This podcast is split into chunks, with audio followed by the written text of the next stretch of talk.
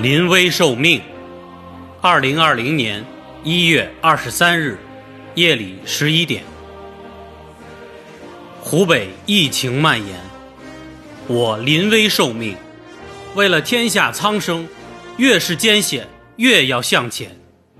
我现在正在湖北武汉疫情的最前线，从站在党旗下举手宣誓的那一刻起，我就将自己的一切。献给了共产主义事业。